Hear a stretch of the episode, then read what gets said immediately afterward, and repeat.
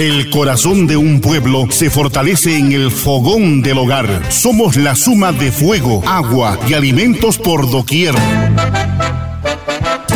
Fogones y sabores. Difunde el color y el sabor del arte, de la gastronomía, en todas las formas que nos da la belleza y el buen gusto. Bienvenidos a Fogones y Sabores, con la dirección de Fernando Escajadillo Romero. Ahora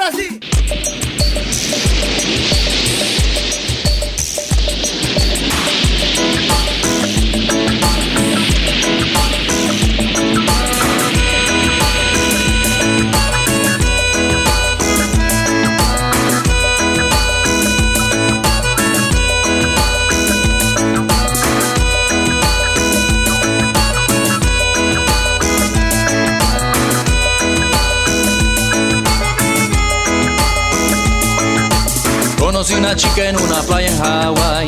Ella se acercó, me invitó a surfear. Me quería enseñar los placeres del mar.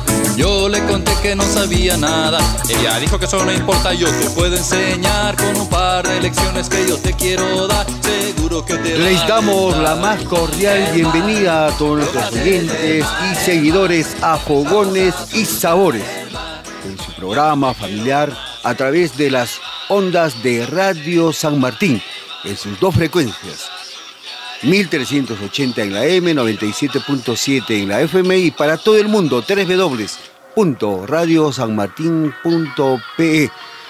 Hoy nuevamente nos reunimos alrededor de una mesa para conocer hermosas historias llenas de amor, inspiración, creatividad y sazón. Como dicen, en el mar la vida es más sabrosa.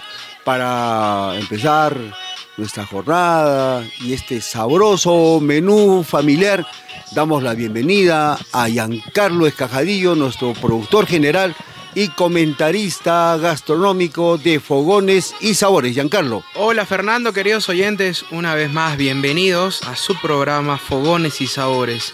Y hoy hemos preparado una programación especial y siempre sabrosa que invita a compartir, soñar y disfrutar en familia.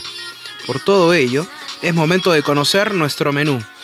Y embarcados mar adentro, conoceremos un importante potaje marino, costero, una sopa entrañable, repleta de sabor oceánico y recursos marinos. Hoy, de la voz de una embajadora de la, de la cocina marina, Perla Carlos, desde Beripes, conoceremos la receta y preparación de la parihuela de tramboyo. Hola, fogones y sabores de Arequipa. Gracias Fernando por la invitación. Soy Berla Carlos del restaurante Beripés, especialistas en pescados y mariscos con sus toques norteños.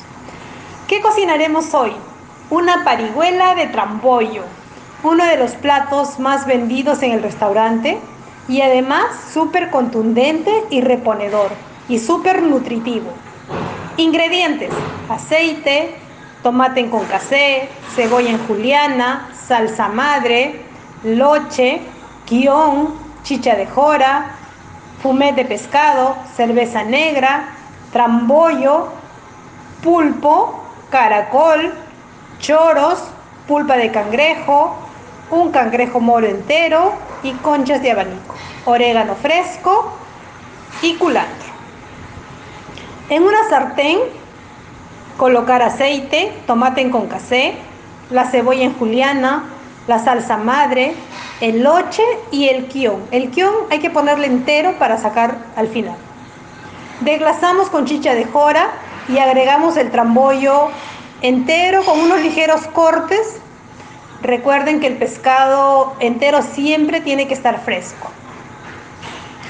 Cubrimos con fumet de pescado, vamos a sazonar con sal y lo tapamos. Dejamos cocer por 10 minutos. Ya que el trambollo está casi cocido, vamos a agregar el cangrejo moro, pero antes de agregarle le vamos a chancar todas las patitas para que deje su gusto. Agregamos los demás mariscos, el pulpo, el caracol. Ustedes pueden utilizar el marisco que tengan, lo que haya en casa, lo que encuentren en el mercado. Lo que esté de temporada, lo pueden utilizar. No necesariamente porque no tienen caracol, pues no van a hacer la parihuela, sí se puede preparar. Le echamos un toque de cusqueña negra, rectificamos la sal, perfumamos con orégano fresco y culantro y estará listo para servir. Lo vamos a servir, lo decoramos con yuyo y con una rodaja de rocoto. No saben, este plato es espectacular, lo tienen que probar. Y ahorita yo me imagino que me están diciendo, ay sí, pues verla, ¿cómo es la salsa madre? Mira, nosotros hacemos con la salsa madre porque los platos en el restaurante se tienen que hacer en 15 minutos a más tardar, no puede demorar más, eh, porque si no se nos van, nos cancelan los pedidos. Así que la salsa madre es un concentrado de mariscos, una cocción larga, o sea, hacemos ajo, cebolla, eh, zanahoria, apio, poro, ají especial, ají amarillo, todo eso se va a cocer largo, largo, se va a cocer, luego se le desglasas con vino blanco y lo licúas, ¿no? Lo licúas, lo tienen en pequeñas porciones y van sacando según como necesitan. ¿Qué es el fumet? El fumet es un fondo de pescado que hace servir todos los huesos de pescado. Si le echas machete, mucho mejor. No sabes, por eso que algunos comen parihuela y están débiles, les va a hacer dormir porque tiene harto fósforo. Hace servir en una olla los huesos más verduras y luego lo chancas muy bien y lo cuelas. Ese es el fumet. Esta sopa es deliciosa, que lo hagan en casita, háganlo en familia y nada, hay que seguir cuidándonos, estén bien alimentados para lo que venga, nosotros estamos fuertes. Gracias, Fogones y Sabores de Arequipa, por la invitación, por tenerme presente siempre para dar algunas de las recetas. Yo con muchísimo gusto.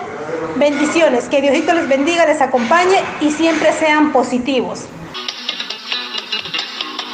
Oiga mi peludo, pa' que haga usted la sopa, a ver si así se anima. Yo le dije, tu trampollo es más rico con lenguado y estaba mojarrilla.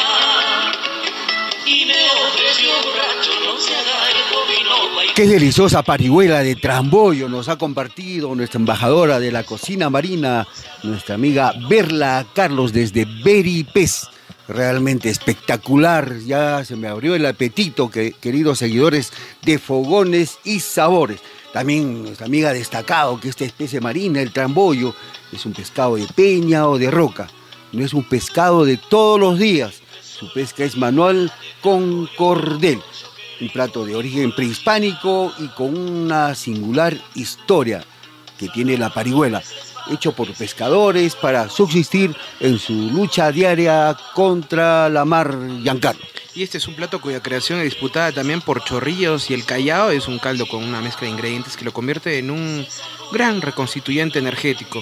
Y su elaboración puede hacerse eh, con base en el trambollo, la corvina, la cojinova, el machete, la cabrilla, que se mezclan con otros mariscos y dan como resultado una de las sopas más deliciosas y reponedoras también de la cocina nacional. Y este potaje marino tiene una gran importancia, tiene una gran historia también, queridos seguidores de fogones y sabores. Se dice que los pescadores del Callao acostumbraban a hacer una especie de sopa con un poco de picante, hecha con mariscos, con pescado, por lo que cuando el hambre apremiaba y había muchos comensales, se solía decir entre ellos, vamos por una parihuela para hacer un convite. Pero con el transcurso del tiempo esta frase se convirtió en vamos a hacer una parihuela, queridos seguidores de Fogones y Sabores a través de las ondas de Radio San Martín. Y respecto al nombre, queridos oyentes, en realidad las parihuelas son estos tabladillos de madera donde se carga la pesca de lía. Y cuando se vuelven inservibles, es costumbre echarlos al mar una costumbre que viene de muchos años atrás y que aún persiste. Qué importante todos estos detalles que compartimos con todos nuestros seguidores de Fogones y Sabores. Pero, ¿qué tienen que ver estas maderas con este delicioso potaje? Nos preguntaremos, y es que estas maderas eran utilizadas como leña por las mujeres y pobladores del litoral para preparar este potaje. Ajá, ahí la importancia del puerto del Callao, que fue uno de los principales espacios marinos de América por aquellos años en los que se comercializaba y se cargaba la mercadería en aquellos tabladillos llamados parihuelas. Por otra parte, en las riberas de nuestro mar Chalaco había muchos asentamientos humanos poblados generalmente por familias de pescadores que aprovechaban de esta mareda varada por el mar para preparar y utilizar como leña esta deliciosa sopa, especialmente con mariscos, pescados y ajís y todo lo que buenamente pudiera enriquecer esta deliciosa preparación. Es así que cada vez que iban a prepararse una sopa grande como la conocían, a este tipo de preparación a orillas del mar, no había mejor manera que ir a buscar estas parihuelas, estimados y queridos seguidores de Fogones y Sabores. Ya esta sopa grande también se le conocía como la sopa del sol. Así que también el término que comentamos hace un momento era compadre, vamos por unas parihuelas para un delicioso convite. La frase fue cambiando hasta utilizarse vamos por unas parihuelas, vamos por un parihuelón, hasta llegar al vamos a preparar una parihuela. Así de simple, esa es la historia del nombre de este delicioso plato, cuya preparación ya era conocida desde la época prehispánica, como hemos recordado, donde se le conocía como la sopa del sol. Por otro lado, no se puede dejar, queridos oyentes, de lado la historia que existe respecto a lo que hemos contado ya en este caso, en el muelle, en este puerto de hace muchos años. Los pescadores despreciaban también los mariscos y sencillamente los desechaban. Aprovechando esto, las mujeres de los alrededores, quienes preparaban en inmensas ollas un caldo con esta suculenta combinación, que luego fue haciéndose alarde por sus agudas voces, donde se disputaban también la clientela pregonando pare y huela, que con los años se convirtió también en parihuela. Así que, Giancarlo y queridos seguidores de Fogones y Sabores, anímense a preparar esta deliciosa parihuela que nuestra amiga Berla Carlos el día de hoy ha compartido con todos nuestros queridos seguidores y creo que vale la pena utilizar estas especies marinas que nuestro dichoso mar, ese mar de grado, nos brinda y nos entrega todos los días, gracias también a esa gran labor de los pescadores de mar que tienen que salir muy de madrugada para poder obtener estas especies marinas. Una historia linda y sencilla que da origen a un plato bandera delicioso y que tiene muy buena fama de ser afrodisíaco. Posee además grandes cantidades de fósforo, por lo que dicen que enciende hasta las llamas más extintas y despierta las pasiones más ocultas. Así que ya saben, hay que comprobarlo. es un levantamuertos entonces. Sí, tiene esa fama de levantamiento, de levantamuertos eh, natural. Natural, ¿no? Es un, como bueno, pues un, concentrado, Giancarlo, ¿no? Es un caldo espeso, caliente, ligeramente picante, rojo, gracias a la salsa madre y al coral de los mariscos. Y hay también esta incorporación de una variedad de mariscos combinados con la armonía del canto de las sirenas, la chicha y jora, la cereza negra adornado con algas, culantros, culantro, trozos de pescado fresco. Pareciera que el mar y sus profundidades guardaran en sus entrañas la fórmula para el amor apasionado. Y creemos que este es un poco de este brebaje que lo adoptó la parihuela. Es cierto, Fernando, y además hay una gran combinación de mariscos, ¿no? Eh, y, otras especies marinas, hemos comentado, el pulpo, el caracol, los choros, la pulpa de cangrejo, el, el cangrejo moro, las conchas de abanico, las palabritas, los mejillones, las lapas, las almejas, en fin, con este trambollo, el machete que nos ha recomendado verla exquisito. Y, y no hay que olvidarse de los otros ingredientes del campo, ¿no? La cebolla, el tomate, el quión y también esa preparación que sirve para desglasar toda esta preparación que es la chicha de cora y tu fondo de pescado, tu orégano fresco, tu culandro, acompañado que le da ese realce y que realmente es, creo, una de las especies marinas muy, muy, muy buscadas y muy requeridas por todos nosotros y todos los comensales, que es el tramboyo. Es cierto. Y hay algo que destacar, que es la importancia del mar. El mar eh, de Grau, como se le conoce a las 200 millas del mar territorial del Perú, está reconocido entre los mares más ricos del mundo, con más de mil especies de peces, además de moluscos, crustáceos y algas. La riqueza marina se hace evidente en la gastronomía, que ofrece una gran variedad de platillos. Además, la corriente de Humboldt, una masa de agua fría que llega al mar peruano, aporta una gran cantidad de nutrientes y alimentos para los peces e invertebrados, generando así también una gran biodiversidad a lo largo de los 3.080 kilómetros de la costa peruana, no solo dentro de las aguas, sino también en el propio litoral. El mar biodiverso del país forma parte del Océano Pacífico, que por cierto es la porción más grande de la división del océano global, es decir, es el más extenso y profundo de los cinco océanos que conforman la Tierra y también uno de los más estudiados. Así como se dice que en el mar la vida es más sabrosa, Giancarlo y queridos seguidores de Fogones y Sabores, hay que cuidarlo, hay que mantenerlo limpio, hay que evitar su contaminación y realmente creo que si no cumplimos con esa gran responsabilidad de cuidar, qué, futuro nos espera que también nuestras futuras generaciones deben saborear las diferentes especies marinas que nos da el mar de Grau. Ahora es momento de encontrarnos con la historia de un plato exquisito y muy nutritivo, esta vez de la voz de César Liendo, otro embajador de la cocina marina, conoceremos la receta y preparación del pulpo a la parrilla. ¿Qué tal amigos de Fogones y Sabores? Los saluda César Liendo y el día de hoy vamos a darle la receta de un pulpito a la parrilla que es sabroso, muy rico, pero también tiene su trabajito, ¿no? Tiene su trabajito que se los voy a explicar a continuación. ¿Ok? Bueno, ingredientes, un pulpo, si pueden lo pueden traer limpio o, o tal cual como lo traen en el pesquero. ¿Ok? Un pulpo. Después vamos a necesitar 100 gramos de ajo, ajo bien picadito. Vamos a necesitar medio mazo de perejil, que lo vamos a picar también bien menudito, lo que se llama en cocina enchifonada. Lo vamos a picar bien. Media taza de vinagre, eh, media taza de aceite, sal y pimienta. ¿Ok? Y unas papitas para acompañarlo. Bien, lo primero, pico la cebolla, lo mezclo con el perejil, le voy a agregar el vinagre, sal y pimienta y una vez que esté integrado todos estos sabores, le agrego el aceite, lo mezclo. Esto lo puedo hacer de un día para el otro, no hay problema y esto va a ser más rico. Bien, entonces con el pulpo, el pulpo lo tengo que tener limpio o si no me lo dan limpio lo puedo dejar remojando unos 15 minutos en vinagre y después eh, enjuagarlo. O también lo que puedo hacer es agarrar un poco de sal, frotarlo con el pulpo para que sirva como esfoliante y eliminar toda la baba. Una vez que tenga el pulpo limpio, le hago un corte en diagonal a la cabeza y le quito todas las vísceras que pueda tener, los ojos y la boca que tiene un pico. Lo reservo en frío, hay que recordar de que estos alimentos hidrobiológicos, como es el pulpo, el pescado, tiene que estar en bastante hielo en un área fría. Voy a poner una olla con agua a hervir.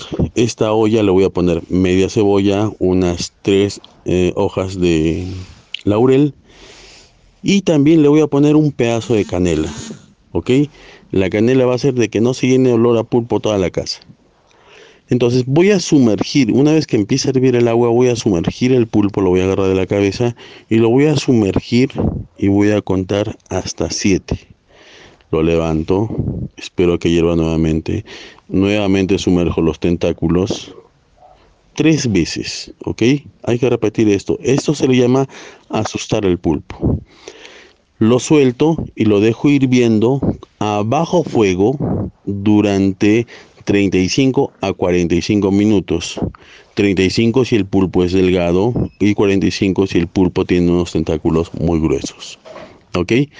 Entonces, esto de hacer asustar es para que el color del pulpo no se salga fácilmente, se impregne, se impregne estos pigmentos en el pulpo y no pierda su color y no se despinte, no se pele el pulpo. ¿Ok? Entonces, si yo cumplo con este tiempo, el pulpo va a ser suavecito. Si lo hago menos tiempo, va a estar duro. Es importante manejar estos tiempos. ¿Ok? Algunas personas lo golpean el pulpo antes de colocarlo, también es válido. Pero 12 años trabajando en pescados y mariscos me dicen que de 35 a 45 minutos, de acuerdo al grosor del tentáculo de pulpo. Una vez que ya está, lo pongo en agua fría, lo corto de acuerdo a las cantidades que desee y lo voy a pasar por este chimichurri que hice anteriormente. Un poco de chimichurri, parrilla bien caliente y el pulpo. El pulpo tiene que estar solo unos minutos en la parrilla, solo para que le dé el toque ahumado, porque ya está cocido, ya está suave. ¿Ok? Tres minutos por cada lado en una parrilla bien caliente, suficiente. Y lo servimos con papitas al costado, una ensaladita y el chimichurri que habíamos visto. ¿Ok? Si yo este pulpo lo dejo durante más tiempo en la parrilla, se va a volver más duro porque lo voy a deshidratar. Y, ahí tienen un pulpito a la parrilla delicioso, sabroso. Si quiero lo puedo hacer con el mismo aderezo del anticucho, con un aderezo básico, con sal y pimienta y un poquito de limón, siempre un poquito de aceite, te va a salir espectacular. Espero que disfruten este plato. Un fuerte abrazo Fernando, un fuerte abrazo Giancarlitos. Pásenla muy bien y cualquier cosa, estamos en contacto. Muy buen provecho con este pulpito a la parrilla.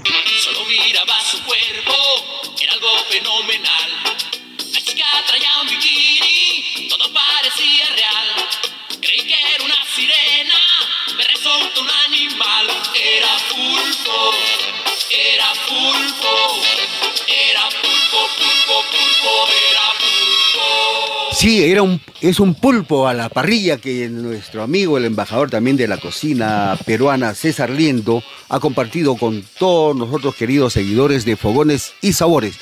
El pulpo a la parrilla. Agradecemos a nuestro amigo César por abrirnos el apetito y hacernos antojar de esta deliciosa preparación, que gracias al mar tenemos estos deliciosos frutos marinos. Con unas buenas brasas podemos hacer exquisitos platos. Lo único que quieres es también un pulpo fresco y también buenos ingredientes, ¿no? Como el ajo, el perejil, vinagre, el aceite, sal y pimienta y otros utensilios con el que podemos obtener buenos resultados, sobre todo a la parrilla. Un secreto es remojar con vinagre o frotar al pulpo con sal para sacarle esa, esa pequeña baba que tiene, como si fuera también una forma de exfoliarlo, exfoliante natural. Dale unos pequeños masajes, ¿no? Con sal que, bueno, y nuestro amigo César ha compartido con todos nosotros, queridos seguidores de Fogones y Sabores, para que se animen a preparar este delicioso pulpo a la parrilla. También ha destacado que cuando ya tenga el pulpo, ya he hecho mi selección, eh, a hervir previamente agua con cebolla, laurel y rajas de canela para evitar el olor en su casita, queridos seguidores de Fogones y Sabores. Sumergir al pulpito tres veces, por tres veces consecutivas y en cada vez contar hasta siete, Giancarlo. A esto se le conoce como, como lo ha llamado él, asustar al pulpo. Pobre pulpo, Giancarlo. Es cierto, y una vez realizado esto hay que poner en cocción al pulpo por no más de media hora. Y sobre el pulpo hay que destacar algunas cosas importantes. El pulpo es una especie bentónica que habita en la zona costera de fondos rocosos y praderas de algas. Se distribuye en el Pacífico Sudeste desde el norte del Perú, en Tumbes, a Chile Central, en la bahía de San Vicente. Es un animal omnívoro y se alimenta de bivaldos, de peces y crustáceos pequeños, así como también de algas. Y para poder alimentarse, emerge muchos, en muchos casos sobre la superficie y mueve sus tentáculos para atraer a moluscos pequeños y crustáceos. Qué importante la importancia del mar, Giancarlo, específicamente en el norte del Perú, en la región Tumbes, donde uno puede encontrar bastante pulpo. Definitivamente, no solo hablar de la diversidad del, mar, el mar peruano se encuentra ubicado en la parte occidental del país, bañando todas sus costas y es uno de los más ricos del planeta, ya lo hemos dicho, no solo por ser un gran proveedor de alimentos, sino porque se ha encargado también de curtir a los hombres y mujeres del mar, formar su carácter, definir su personalidad de pescador, solidario, creyente y a veces también bohemio pero que ha determinado su arrojo y su vínculo permanente para que en tiempos de escasez y de abundancia siempre sea el mar su gran lugar de despensa. Y además, destacando nuevamente sobre esta preparación del pulpo a la parrilla, o a la brasa, debemos decir que es uno de los platos típicos de una de las gastronomías más clásicas y antiguas como es la griega. Su nombre original sería Octapodi sta carbuona, plato tradicional de pulpo originario de Grecia.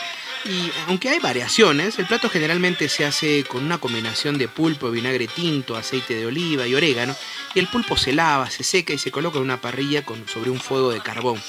Luego se marina este marinado que consiste en aceite, vinagre orégano y una vez que el pulpo está tierno se coloca en un plato. Se corta en trozos pequeños y se vierte la marinada sobre los trozos del pulpo. Se sirve como aperitivo y se acompaña también con papas. Lo que ha comentado César es este famoso chimichurri, ¿no? En este caso, tiene que estar bien aromatizado, hay la presencia del ajo, que es muy importante en esta preparación del chimichurri. El perejil muy pequeñito, el vinagre, y una vez que yo tenga ya toda esta, esta preparación, la sal y la pimienta, para finalmente incorporarle el aceite. Si bien el pulpo a la parrilla no es un plato representativo, sí podríamos decir que está en el top 10 de, de grandes menús. Una receta típica de la dieta mediterránea sin apenas eh, em, grasa, lo que significa que a pesar que pueda ser sabroso y tentador como plato, también tiene eh, buenos beneficios nutricionales, Fernando. Es fogones y sabores a través de las ondas de Radio San Martín. Eh, podemos destacar que a la parrilla, al horno o guisado, el pulpo es posiblemente el más popular de los ingredientes marinos de gran valor culinario y con una carne de muy buena calidad aporta una gran calidad de proteínas, bajo en contenido en grasas, que determina su escaso contenido calórico. También dicen que es bajo en colesterol. Y en mercados y en los terminales pesqueros podemos adquirir pulpo todo el año, pero su mejor momento es entre los meses de septiembre y abril. Durante los meses de reproducción, también este cefalópodo se acerca un poco más a la costa. Ojo que hay que destacar que también hay temporadas de veda que hay que respetar para eh, conservar a esta especie marina. Y sobre sus propiedades nutricionales, adicionalmente, observamos que el pulpo aporta selenio, yodo, fósforo, calcio, sodio, zinc y magnesio. Además, ser rico en vitaminas del grupo B, así como en tiamina y vitaminas del grupo A y E. Así que es animarse, queridos seguidores de Fogones y Sabores, a preparar este delicioso pulpo a la parrilla. La cocina peruana es la expresión de los productos de nuestras regiones, la costa, la sierra y la Amazonía. Ahora es momento de dejar un poco el mar para hacer un viaje a un mundo dulce, donde el protagonista es un alimento del Perú prehispánico, una fruta de color verde claro, de forma de corazón redondeado, una de las frutas tropicales más exquisitas que existen. Su pulpa es cremosa, formando ligeros grupos de aspecto gelatinoso que alberga diversas semillas de color negro brillante que se desprenden con facilidad. Nos referimos a la chirimoya, esta vez de la voz de Yesenia Álvarez. Los invitamos a conocer la receta y preparación del suspiro a la limeña de chirimoya. Buenos días queridos oyentes, mi nombre es Yesenia Álvarez. Soy chef especialista en pastelería y el día de hoy voy a compartir esta deliciosa receta con ustedes. Vamos a preparar un suspiro de chirimoya. Para los ingredientes vamos a necesitar 400 gramos de chirimoya, una lata de leche evaporada, una lata de leche condensada, 3 unidades de yema, media unidad de limón, canela en polvo, cantidad necesaria, canela en rama, también cantidad necesaria, y una taza de azúcar. Para el merengue vamos a necesitar media taza de licor de naranja, media taza de azúcar y dos unidades de claras. Pasamos a la preparación. Primero lo que vamos a hacer es sacar las pepas de la chirimoya y vamos a agregarle unas gotas del jugo de limón para luego proceder a licuarlo. Después que hayamos licuado, vamos a pasarlo por un colador para eliminar los grumitos. Vamos a tener una pasta bastante homogénea. En segundo lugar, vamos a poner en una olla de fondo grueso las dos leches a hervir a fuego lento, tanto la leche evaporada como la leche condensada. Con una cuchara de palo vamos a ir moviendo constantemente hasta que vaya tomando punto y nosotros podamos ver el fondo de la olla. Cuando tengamos esta consistencia, retiramos la olla del fuego y vamos a agregar las yemas una por una. Seguimos moviendo bien para que no se cocinen las yemas o se lleguen a coagular y se incorporen rápidamente a nuestra preparación. Luego vamos a agregar el puré de chirimoya que ha, estado bien tamizado o bien colado sin ningún, sin ningún grumo. Vamos a verter esta preparación en una dulcera o en unas copitas y luego vamos a proceder a hacer el merengue. Vamos a necesitar una olla de fondo grueso. Ahí vamos a colocar la media taza de licor de naranja y la media taza del azúcar. Vamos a formar un almíbar. Cuando esté formándose el almíbar, vamos a notar que se hacen unas burbujitas bastante grandes y luego vamos a sentir que esas burbujas revientan rápidamente. Cuando estas burbujas empiezan a a notarse una consistencia más espesa, vamos a ver que nuestra, nuestro almíbar ya está casi listo.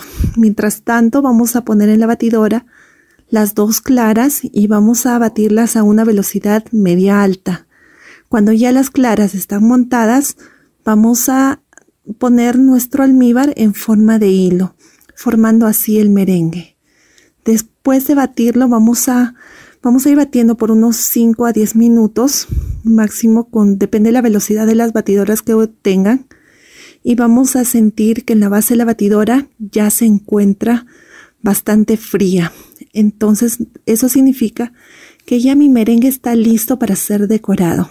Vamos a ponerlo en una manga o en una bolsa de plástico, cortamos la puntita y vamos a ir decorando las copitas con la crema de, suspiro de chirimoya. Despolvoreamos un poco de canela en polvo y vamos a tener un delicioso suspiro para poder disfrutar en familia. Muchísimas gracias.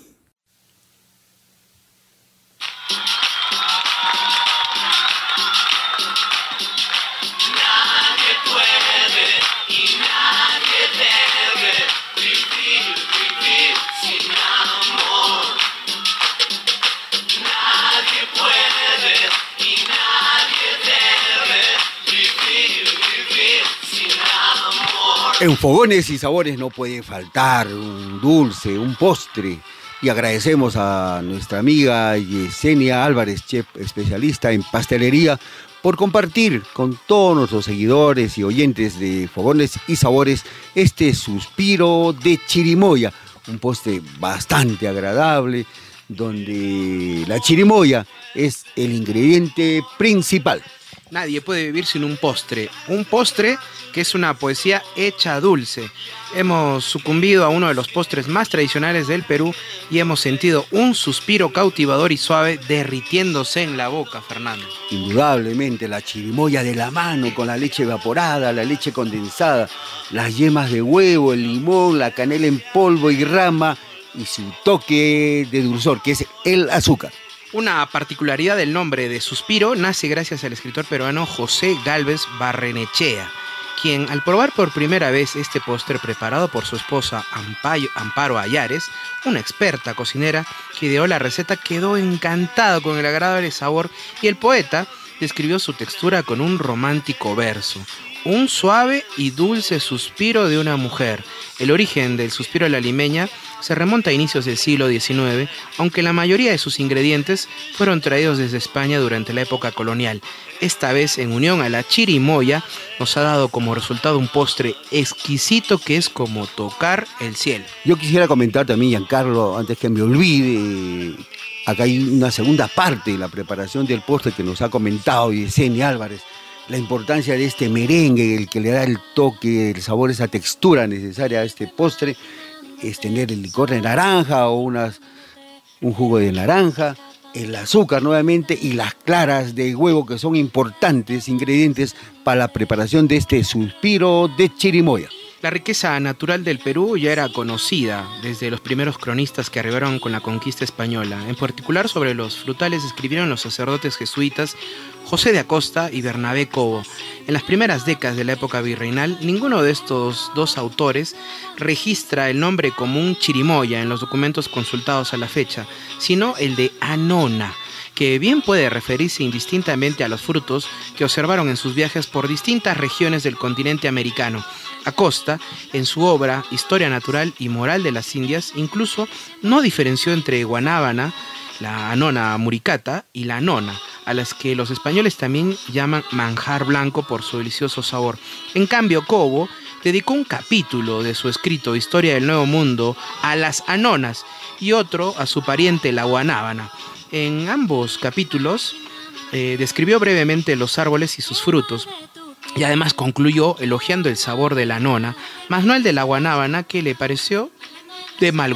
Qué importante estos aportes de estos cronistas, sacerdotes jesuitas, José de Acosta y Bernabé Cobo, quienes realmente han hecho un importante trabajo de investigación y sobre todo dejar estos testimonios de, de la nona bueno, que ahora la conocemos como chirimoya, y también los españoles que la llamaban el manjar blanco, queridos seguidores de fogones y sabores. Es cierto, y cerca del origen de la chirimoya también existen algunas otras versiones. Una postula que es originaria de Mesoamérica y la otra se inclina un poco por su origen andino, Fernando. Francisco Hernández, en su Historia de las plantas de la Nueva España de 1946, menciona el árbol llamado anananca, que es una especie de anona y bien podría tratarse de la chirimoya. Cobo, en el siglo XVII, es quien más explícitamente señala que el origen eh, es mesoamericano eh, y su introducción también al, Perú. Eh, respecto a su origen andino, se han expuesto algunos datos sobre la chirimoya. Es una palabra quechua que significa semilla fría. Es un árbol que crece especialmente en los valles templados de los Andes, a diferencia de la nona escuamosa, que es de clima tropical. Por otra parte, el nombre antiguo de esta fruta, de acuerdo al investigador cusqueño Fortunato Herrera, que en 1943 dijo que es masa, que significa fruta blanca, palabra lamentablemente perdida, pero de la que sobreviven toponimias. De su lado, Garcilaso de la Vega, en sus comentarios reales de los incas, eh, describe una fruta que puede ser perfectamente también la chirimoya. Qué importante todos estos relatos que hay detrás de, un producto, ¿no? que es parte de la culinaria peruana, en este caso también el aporte de, de este investigador cusqueño Fortunato Herrera que bueno, él la conocía como masa, que significa fruta blanca, Giancarlo. Es cierto, es cierto, Fernando. Y los reportes también de los cronistas y administradores eh, coloniales de los siglos XVI y XVII omiten el nombre de chirimoya cuando clasifican los frutos oriundos. Sin embargo, esto no significa que la fruta no existiera, ni la planta. Quizás su consumo estaba restringido a grupos locales. Además del conocido aprovechamiento de la chirimoya como alimento, también ha tenido aplicaciones en la medicina tradicional esto es algo importante, y es que se conoce el uso como un insecticida de las semillas o las pepitas maceradas en agua. Así lo afirma Barea en 1922, quien observó que con esa agua peinaban a los niños afectados por piojos. Y dicho autor, eh, Barea, eh, fue informado también de que la administración de las semillas ayudaba en el periodo de la expulsión del parto. Qué importante todas esas bondades que tenía y que cumplía, ¿no? Y que en algunos en algunas regiones todavía las mantienen, especialmente en la andina, donde todavía la medicina natural es muy requerida por los habitantes. Bueno, ya saben, queridos seguidores de Fogones y Sabores, eh, la utilidad que tenían las semillas o las pepitas que las maceraban en agua, que ayudaba muchísimo a los niños que estaban con sus piojitos. Era un insecticida. Adicionalmente hay que destacar que esta nona, Cherimola, habita en las vertientes occidentales del Perú alrededor de los 1632 metros. Y hay una gran producción también en algunos valles interandinos, entre los 1500 y 2000 metros de altitud. Y otras regiones también, como son Amazonas, Ancas, Apurímac, Cajamarca, Cusco, Huánuco, Huancavelica, Junín, Moquegua, Pasco, Piura, Tacna y Lima, que concentran alrededor del 40% de la producción nacional de esta superfruta. Giancarlo, ¿y hay alguna variedad que es bien propia de- del Perú. ¿Se Sí, podría, sí. ¿Se podría comentar eso también? Eh, Exactamente, hay una variedad que es la eh, chirimoya cumbe, que es la variedad de chirimoya peruana de más alta calidad y se caracteriza por su alto grado de dulzura con un fino aroma a canela. Qué importante. Entonces podemos decir que su conocimiento primitivo y popular se da en la po- población norteña peruana, quienes la utilizaban como alimento desde épocas prehispánicas. La chirimoya se destaca por su alto contenido en vitamina C, un poderoso antioxidante que es fundamental para el síntesis del colágeno y de la buena salud de la piel.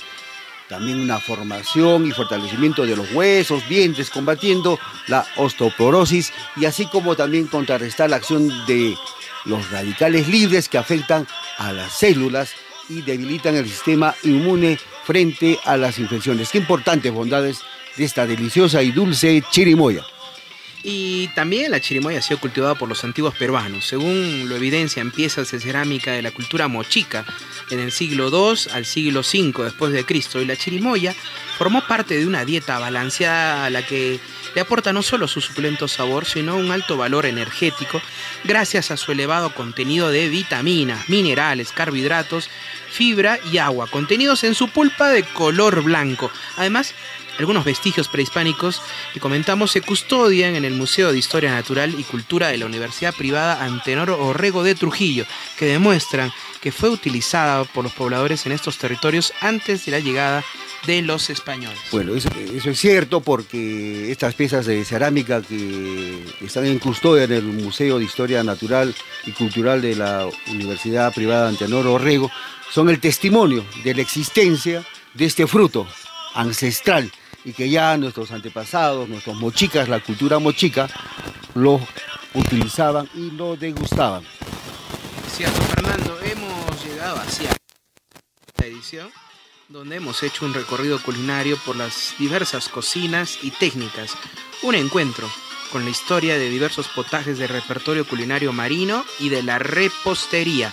Es momento de agradecer a nuestros invitados que hoy nos han deleitado con riquísimas preparaciones. Como no está reconocido, Giancarlo y queridos seguidores de Fogones y Sabores a través de las ondas de Radio San Martín, con nuestros reconocidos embajadores de la cocina peruana. Queremos agradecer a esta embajadora de la cocina pe- peruana, especialista en pescados y mariscos, a Berla Carlos, por compartir con todos nosotros la parihuela de Tramboy, esta deliciosa y este potaje con historia, con tradición, que es la parihuela de Tramboyo.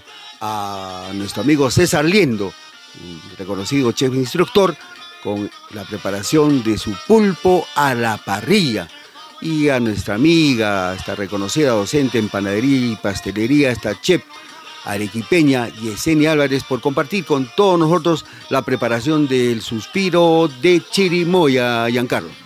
Muchas gracias a todos ellos y desde Fogones y Sabores también queremos agradecer a todos nuestros seguidores y oyentes por compartir con nosotros esta edición. La cocina seguirá siendo un motivo importante para hacer más felices a las personas en el mundo entero. Gracias a todos por su compañía y preferencia. Esperamos hayan sido, hayan disfrutado de cada una de nuestras recetas. Giancarlo, creo que hemos disfrutado, ya nos hemos antojado y estamos llenos. Nos encontramos, queridos seguidores, en otra edición, con nuevas recetas, historias, para compartir con todos ustedes. De nuestra parte, buen provecho, bendiciones a todos. es una voz. Hay un rayo de luz que entró por mi ventana y me ha devuelto las ganas, me quita el dolor. Tu amor es uno de esos que te cambian con un beso y te pone a volar. Mi pedazo de sol,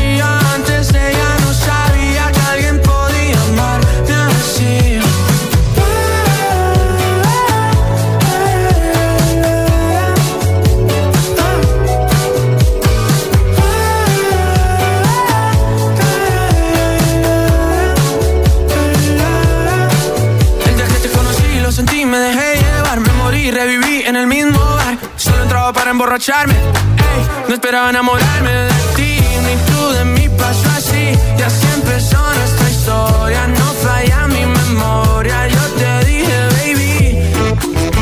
Hemos presentado Fogones y Sabores, un viaje imaginario por el buen gusto hecho con aromas y sabores. Aquí hemos compartido el arte del buen comer y la delicia de vivir con una buena sazón.